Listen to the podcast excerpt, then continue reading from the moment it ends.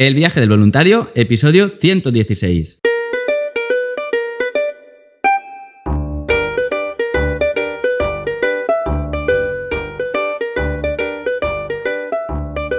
Hola, muy buenos días, bienvenidas y bienvenidos una semana más al podcast donde vamos a hablar sobre el turismo responsable, experiencias de voluntariado, los tipos de programas, diferentes países y todos los consejos necesarios para preparar tu viaje solidario. ¿Qué tal estáis, voluntarias, voluntarios? Espero que estéis genial. Yo estoy contentísimo porque ya se acercan los días de, empezar, ¿no? De emprender los viajes a Latinoamérica. Ya os lo estaba contando todos estos días, empiezan los viajes y bueno, a conocer los proyectos, a revisar todos los programas y con todos vosotros, porque al final sois un montón los que os habéis apuntado de voluntariado, pero faltan, faltan viajes que contar y hoy tenemos justo aquí una compañera que estoy muy contento de traerla al podcast porque tiene cosas muy interesantes que decirnos. Así que ahora os la presentaré, pero antes de todo, como siempre, ¿dónde realizar un voluntariado internacional? En Adventure Volunteer, una ONG para realizar voluntariado internacional, prácticas universitarias, viajes también en familia, grupales, como queráis. Y ahora sí, vamos con el podcast de esta semana. Muy buenos días, Bea, ¿cómo estás? Hola, muy buenos días, muy bien, ¿y tú?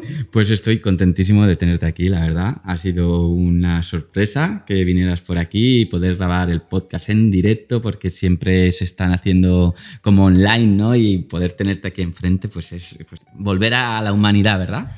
Ay, por fin, la verdad que sí que las videollamadas pues son muy útiles, pero al final se quita la esencia.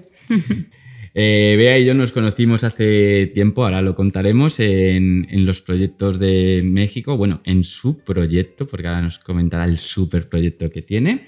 Pero para que te conozcan todos, cuéntales tú, ¿quién eres? ¿De dónde eres? Yo soy Beatriz, soy española, nací en Alcalá de Henares. y bueno, pues eh, básicamente toda como... Mi vida dio un vuelco cuando estaba en la universidad eh, me metí por ambientales, no sé al final por qué, yo pretendía ser notaria y, luego descubrí mi amor por, no la descubrí, ya lo sabía, ¿no? que estaba ahí. Y me metí en una carrera que se llamaba Ingeniería del Medio Natural y de repente durante las prácticas tuve la oportunidad de hacer una experiencia de intercambio en México, en la costa de Oaxaca. Y yo la verdad es que, vamos, o sea, un sueño. Yo digo, bueno, es que ni me imaginaba nunca viajando tan lejos. Yo siempre he sido de, de mi casa, de mi país y poco más. Entonces sí que fue un vuelco para toda mi vida. Y nada, llegué allí, estuve viviendo en la playa, en un campamento con biólogos, cuidando tortugas marinas. Así empezó. ¿Qué es lo que más te gustó del país? Porque México, la gente tiene México como, pues no la conoce muy bien, porque algunos dicen que es peligroso, otros lo, asocian a lo que es la Riviera Maya y México es muchísimo más. Exacto, es que es muy grande y dependiendo de dónde vayas te vas a encontrar un México muy diferente. Pero lo que a mí me encantó mm, fue la naturalidad de la gente y de, obviamente, de los paisajes. O sea, son zonas muy poco trastocadas, las comunidades los llevan cuidando desde hace mucho tiempo, bueno, algunos cuidando y algunos no, como todo.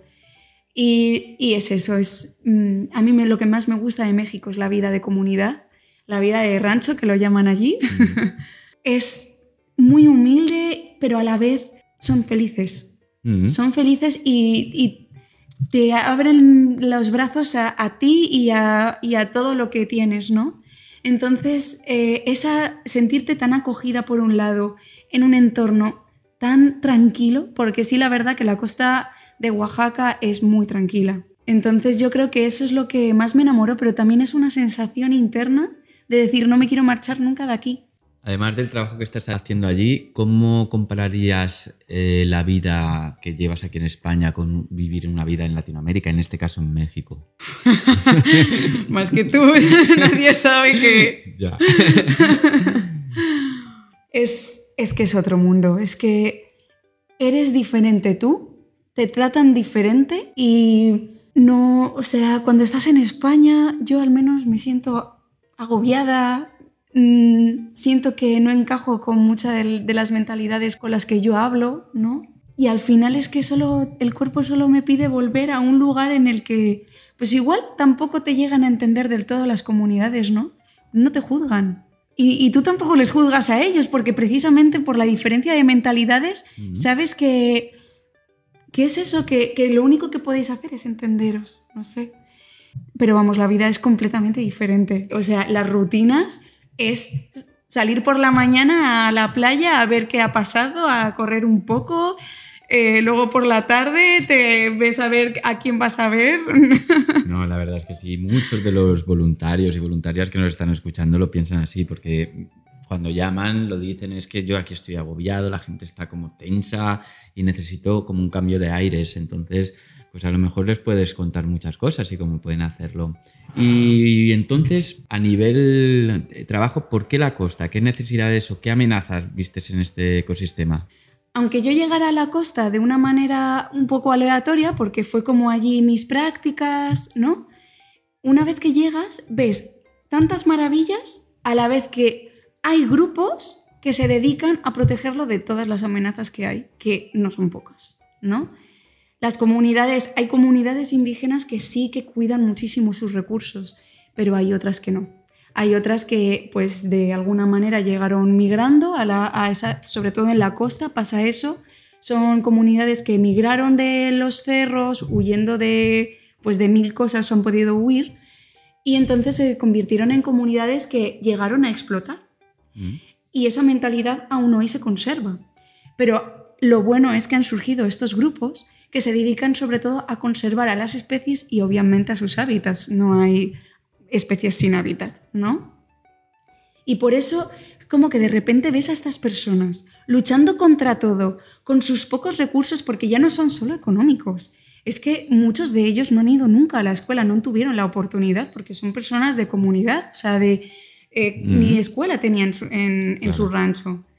Entonces, verles luchando contra todo y ver que su impacto es tan necesario, o sea, lo único que piensas es quiero, quiero hacer algo por ellos. Puedo, ¿Cómo puedo ayudar? Y eso es lo que me ha, sobre todo me ha atrapado en la costa, de, es que esa motivación. Sí. Y quizás fue ese momento, ¿no? En el que quizás eh, nos encontramos por allí en el momento de desarrollar como estos programas que nos vas a contar de también llevarlo al voluntariado.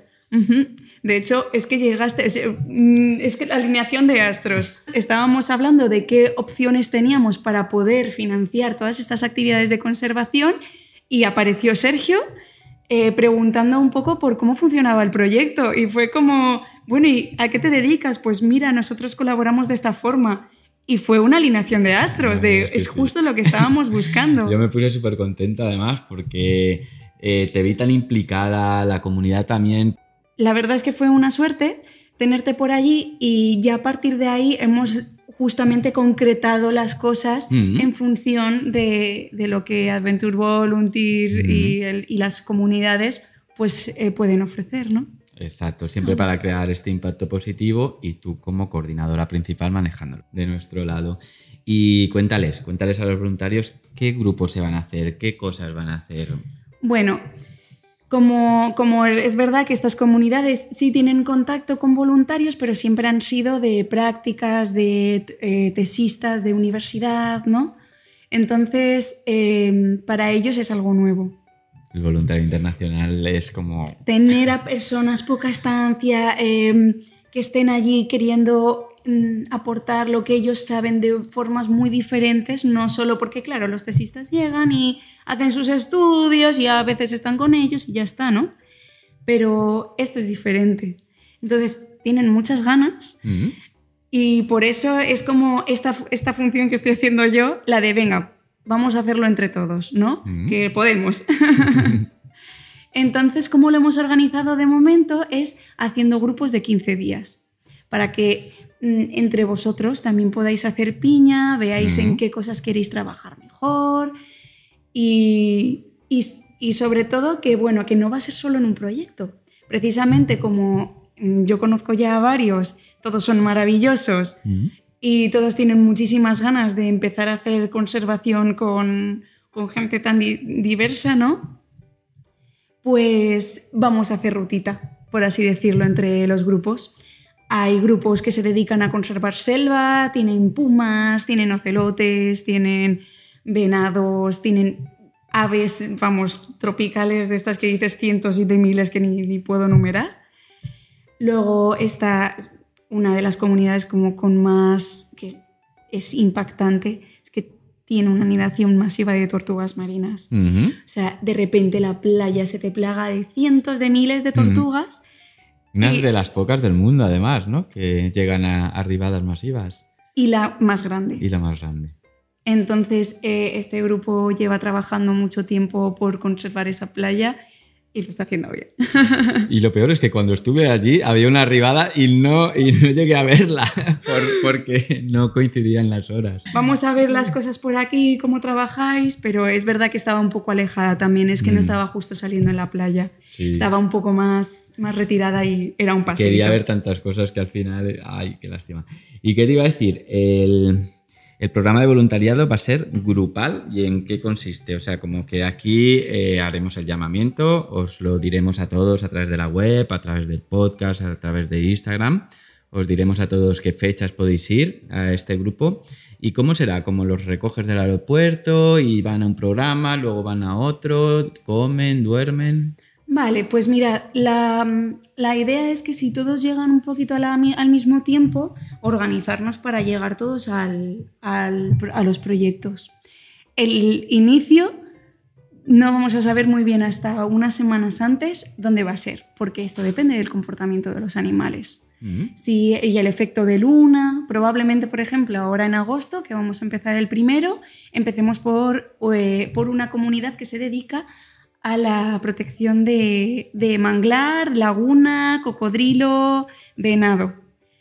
Y mm, ya en la siguiente semana nos iremos a cuidar tortugas marinas porque, por el efecto lunar, Ya básicamente. lo tienes controlado tú, ¿no? Las, las mareas, las lunas y todo La esto. menguante va a, terminar, va a ser la segunda semana del, del voluntariado en agosto, entonces seguramente nos vayamos para allá porque pues hay muchas probabilidades de que salgan muchas tortugas. Qué bueno, qué bueno, os va a encantar. Bueno, aparte de las tortugas, también la experiencia, ¿no? Porque viajar en grupo, ya hemos hablado también estas semanas atrás, es lo que supone también que genera esta confianza, esta unión, estos valores, ¿no? De respeto, porque vamos siempre gente de diferentes edades, diferentes nacionalidades, entonces pues se genera como una piña muy chula y siempre si vas a estar tú, esta chica no la conocéis aún del todo, pero yo he tenido la gran suerte de conocerla estos días y una coordinadora así, os digo que vais a aprender un montón, os lo vais a pasar genial y vale la pena.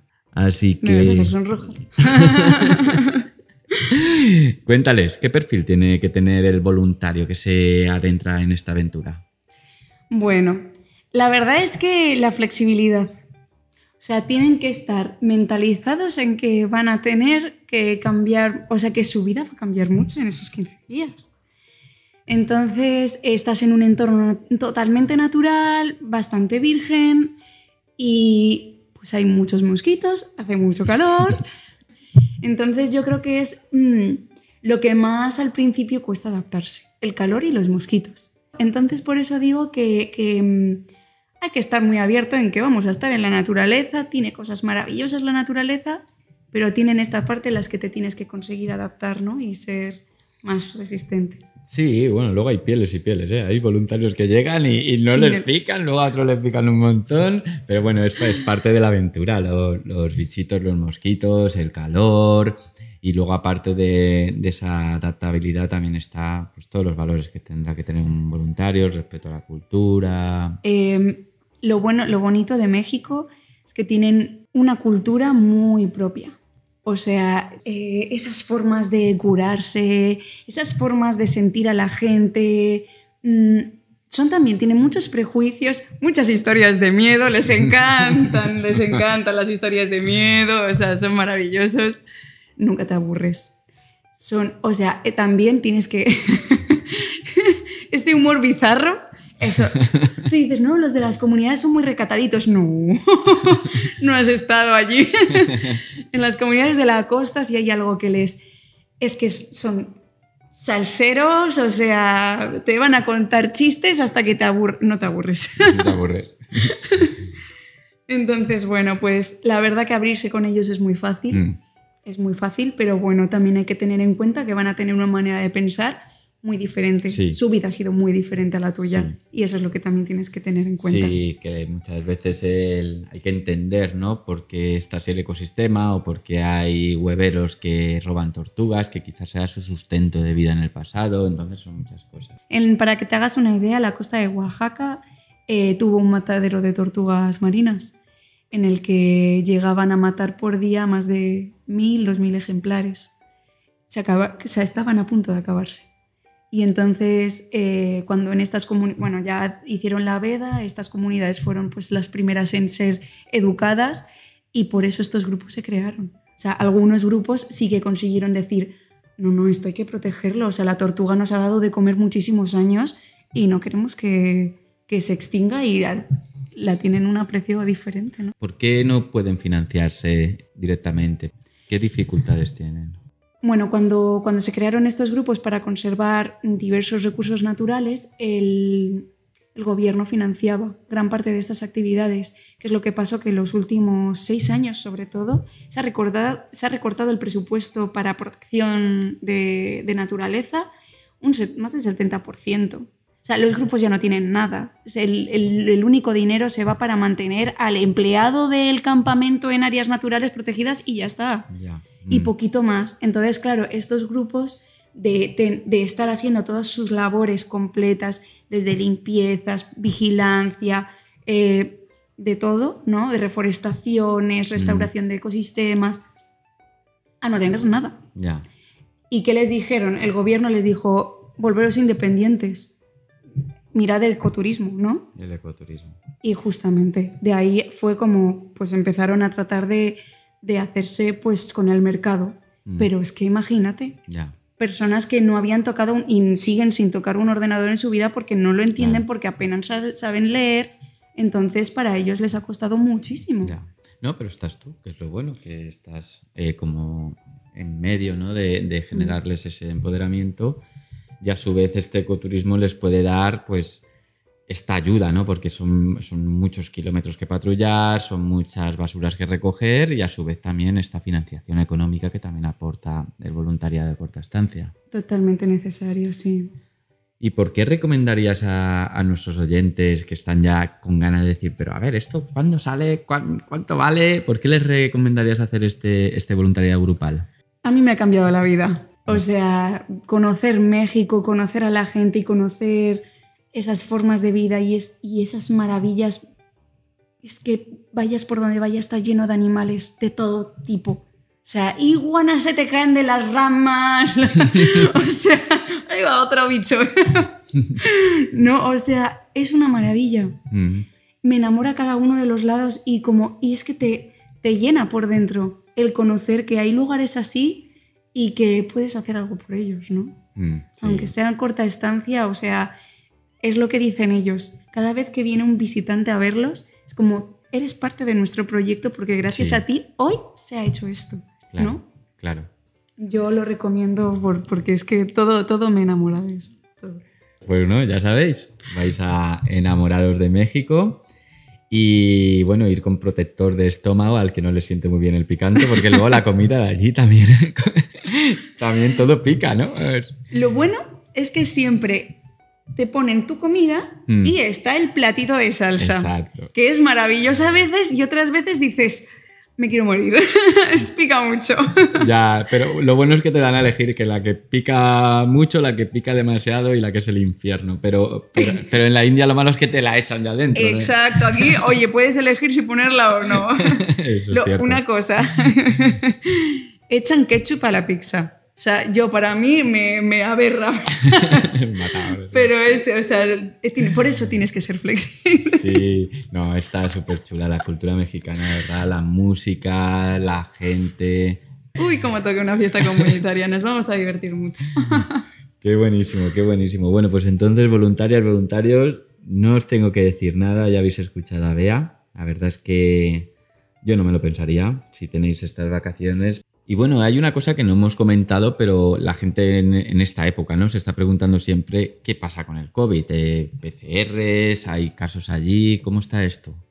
Vale, a nivel nacional eh, nos está pidiendo PCR y para eso, lo único para españoles, para volver a España, ahora ya solo es el test de antígenos lo que está pidiendo. Entonces eso es más sencillo. Y en cuestión a casos en la costa, la costa hace mucho calor.